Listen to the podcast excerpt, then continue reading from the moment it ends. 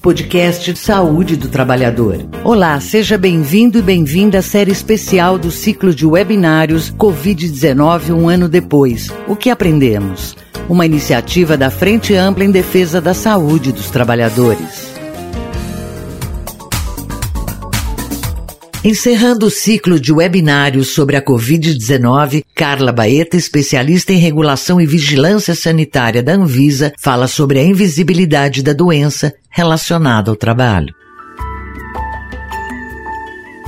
Agradeço imensamente o convite feito para fechar essa série de webinários. As falas que antecederam foram ricas vão contribuir muito com o que eu vou falar agora, vai me poupar, inclusive, de alguns slides, né, já que foram é, contemplados, e, e digo que só foi possível, é possível a gente seguir nessa luta, porque a gente briga a mesma briga, a gente luta a mesma luta, a gente tem a mesma missão, que é a defesa de saúde do trabalhador.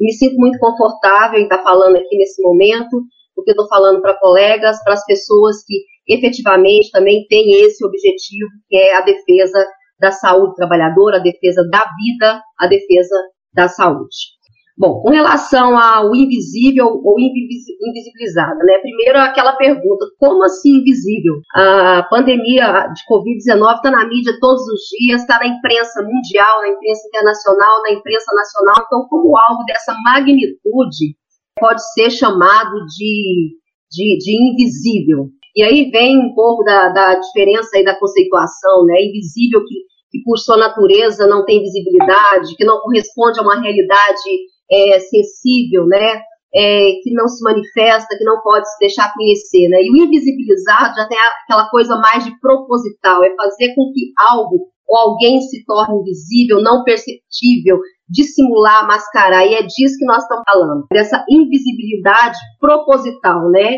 É, por alguém ou por algum grupo que tem o propósito efetivamente de fazer ou de tornar invisível algo de tamanha magnitude que é a pandemia no seu aspecto da relação com o trabalho. Aqui eu trago, vou passar rapidamente, mas é só para falar dessa magnitude, né, dessa coisa midiática, dessa coisa que todo dia nos chama atenção. Então, se a gente abrir os jornais aí de todos os países, praticamente, a gente vai ver no mínimo duas, três notícias e postagens sobre a pandemia, sobre a Covid-19, né? E dos mais diversos temas, desde o número de casos, óbitos, vacina, lockdown, medidas restritivas. Então, isso faz parte da mídia nacional e internacional.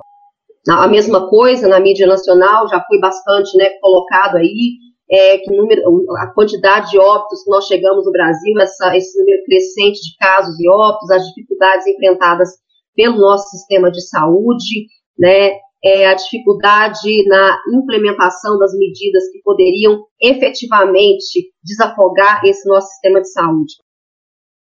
Beleza. E aí, quando a gente parte aí para a relação com o trabalho, também são inúmeras manchetes de jornais,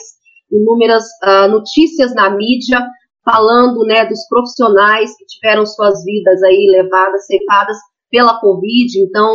vários profissionais de saúde, a gente passa aí também pela questão de, de, de trabalhadores de frigoríficos, motoristas de ônibus,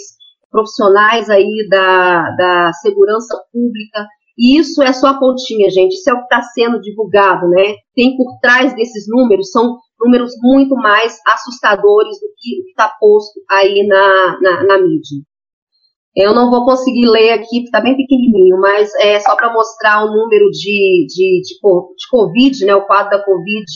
é, no mundo, mostrar que o Brasil ocupa uma posição muito ruim, né, do ponto de vista de número de casos e número de óbitos, tem se agravado a cada dia.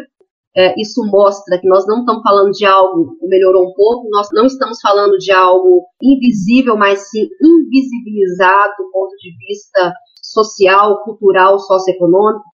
É, aqui só para trazer para vocês a seguinte questão, né? Não dá para tirar ou, ou para é, desfazer nessa essa importante relação com o trabalho se nós estamos falando de uma população brasileira, idade ativa, que vai além mais da metade da população brasileira, uma população economicamente ativa, uh, praticamente aí metade da população brasileira, economicamente ativa ocupada também chegando aí a, a 45 é, por cento da população brasileira, né, e trazer, eu acho que é importante trazer também dessa população economicamente ativa desocupada, chegando aí aos 14 milhões, isso são dados da, da PNAD do mês de, de novembro do, do ano passado, a PNAD, ela estava com a PNAD Covid, né, específica Covid, e tinham dados é, muito importantes para a gente fazer essa análise conjuntural, né, de saúde, trabalho, mas é, para mostrar grande número também de pessoas sem carteira assinada, empregadas ou trabalhando ocupadas, mas sem carteira assinada.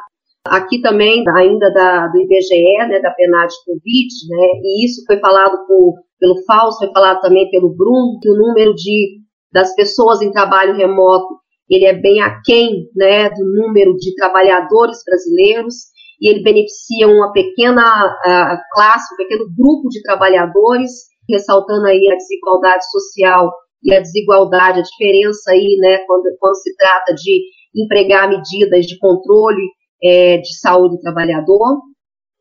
Acho que também uh, Bruno trouxe esse slide, né, mas mostra aqui que a grande parte dos trabalhadores, das pessoas em trabalho remoto, são pessoas com curso superior completo ou pós-graduação, e a grande minoria são pessoas aí sem instrução, ou ensino fundamental é, incompleto,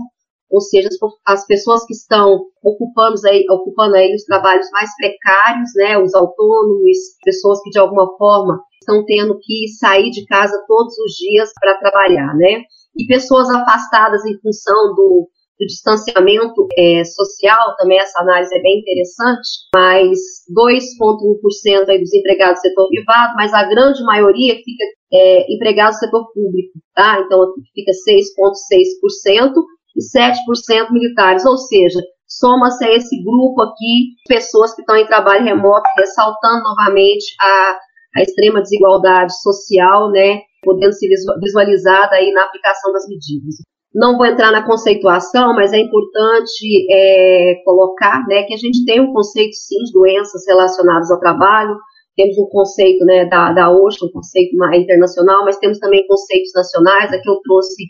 parte da definição é, do Dicionário de Saúde e Segurança do Trabalho, né, organizado pelo professor Dr. René Mendes, e só queria chamar a atenção para essas palavrinhas, né? Doença causada, provocada, agravada ou desencadeada pelo trabalho. Então, não necessariamente causada como causa é, original ou principal, mas é, com essas outras questões, provocada, agravada ou desencadeada.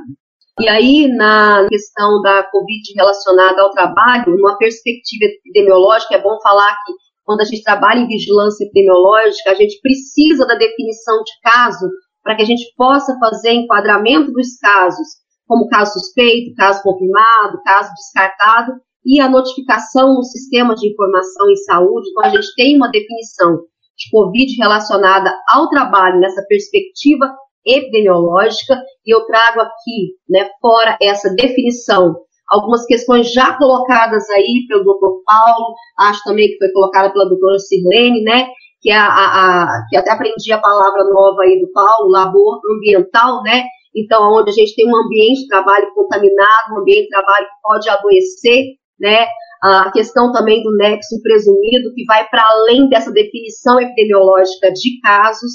é, e a questão também das conceituações de pandemia, epidemia, endemia, mais recentemente colocado no artigo que Maeno é, participa, né, também a sindemia também entra aí nesse grupo, mas independente de qual contexto nós estamos falando nesse momento pandêmico, né, e que pode vir a ser endêmico em algum momento, a definição de caso para efeito de notificação, ela continua sendo a definição de caso, independente dessa perspectiva do ponto de vista da definição epidemiológica. É, que fatores contribuem para esse cenário de invisibilização? Né? Então, desde o subregistro dos casos e má qualidade das informações, então os números não trazem a realidade.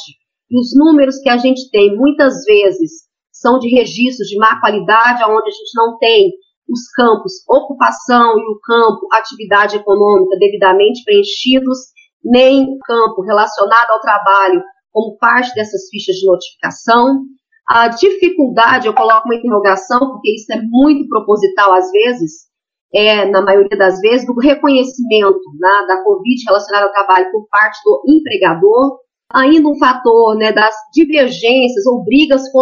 conceituais entre saúde ou briga conceitual epidemiológica, trabalhista e previdenciária, então divergências de conceito e que acaba nessa divisão, né, trazendo aí um campo de, de trabalho, né, para os empregadores é, desfazerem aí dessa, dessa relação da Covid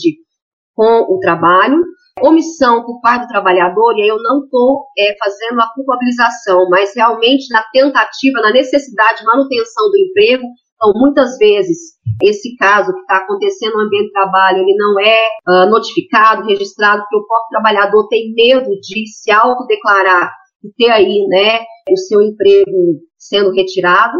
E muitas vezes desconhecimento por parte dos trabalhadores dos seus direitos ou de fazer com que esses direitos sejam reconhecidos. E aí, quando a gente fala das notificações, subregistro e qualidade, eu queria só trazer algumas considerações. Primeiro, na, na própria ficha do ESUS Notifica, que é a ficha onde registram-se os casos de síndrome gripal, vale colocar que essa ficha ela teve apenas o campo CBO incluído, não o campo KINAI, e que até agosto ele era um campo que só permitia informação de profissionais de saúde e profissionais da segurança pública. A partir de agosto foi ampliado, mas sem a obrigatoriedade do preenchimento é, desse campo, contrariando a portaria 422-2020, que foi uma portaria que a gente ficou muito para que ela fosse publicada, que aquela portaria que obriga todos os sistemas de informação em saúde a terem os campos ocupação e atividade econômica presentes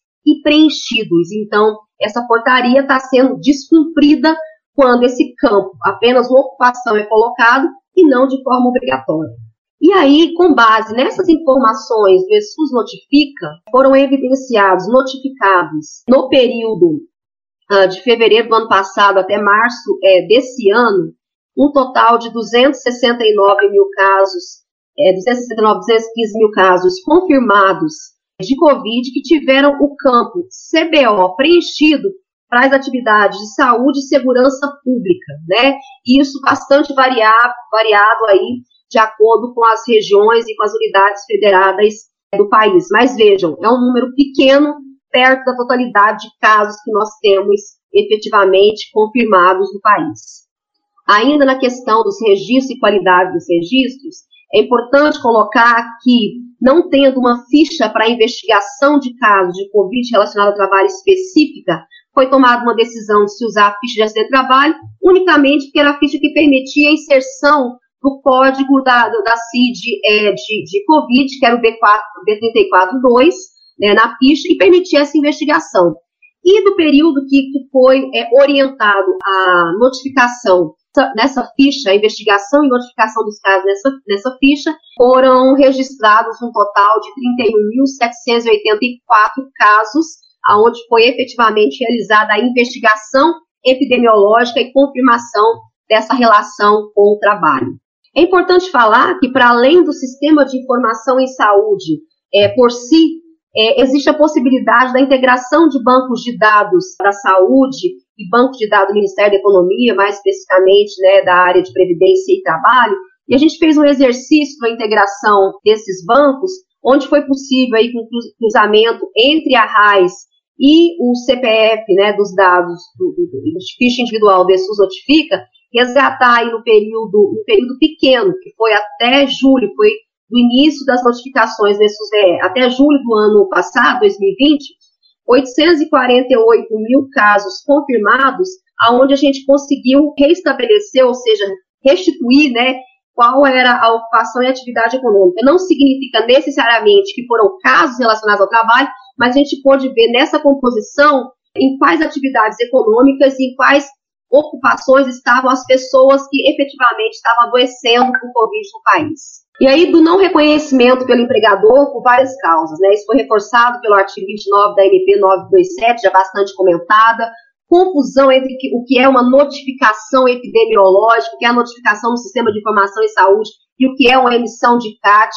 inclusive o Ministério sendo acusado de ter criado uma nova ficha de acidente de trabalho, quando na verdade é uma ficha existente desde 2006, a ficha de acidente de trabalho. Nós tivemos aí o problema da lista de doenças relacionadas ao trabalho, que foi muito dolorido, porque foi um trabalho árduo, né, de trabalho conjunto coletivo de né, várias pessoas que fazem a saúde do trabalhador no Brasil e ela foi publicada em final de agosto e revogada no início de setembro e a gente sabe muito bem os motivos, os interesses puramente econômico. A Covid ela foi simplesmente realmente o pano de fundo para revogação, mas nessa lista continha uma série de transtornos mentais e comportamentais relacionados ao trabalho que adoece o trabalhador, um número também grande de, de câncer relacionado ao trabalho. Então, por trás da, dessa, dessa desculpa é, de, da Covid-19 relacionada ao trabalho, foi também revogada aí uma série de doenças que deveriam fazer parte, compor essa lista, né? Esse não reconhecimento, ele ganha amparo nas interpretações do Ministério da Economia,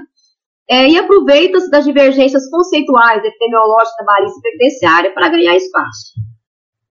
Omissão por parte do trabalhador é no sentido do medo de perder emprego, muitas vezes desconhecimento de fazer valer os seus direitos, né? Muitas vezes pela necessidade do presenteísmo, vou recorrer a quem? Eu sou dono do meu emprego, se eu não trabalhar, se eu não acordar de manhã, não tem como ter meu, meu dinheiro aí no final do mês fragilidades políticas de apoio à renda e aí as pequenas empresas também já bastante colocada pelo Fausto e pelo, e pelo Bruno também, e uma desinformação generalizada gerada pela descoordenação nacional no combate à pandemia. Então, finalmente, aqui para as reflexões, então, a quem interessa a invisibilização da Covid-19 relacionada ao trabalho? Ao setor econômico, está muito óbvio para a gente. A crise sanitária, econômica e ambiental gerada aí pela pandemia, ela descortina também uma crise dos direitos uma crise da proteção social. E essa mesma crise também, ela acaba por trazer a necessidade, a importância do Estado, da sua interferência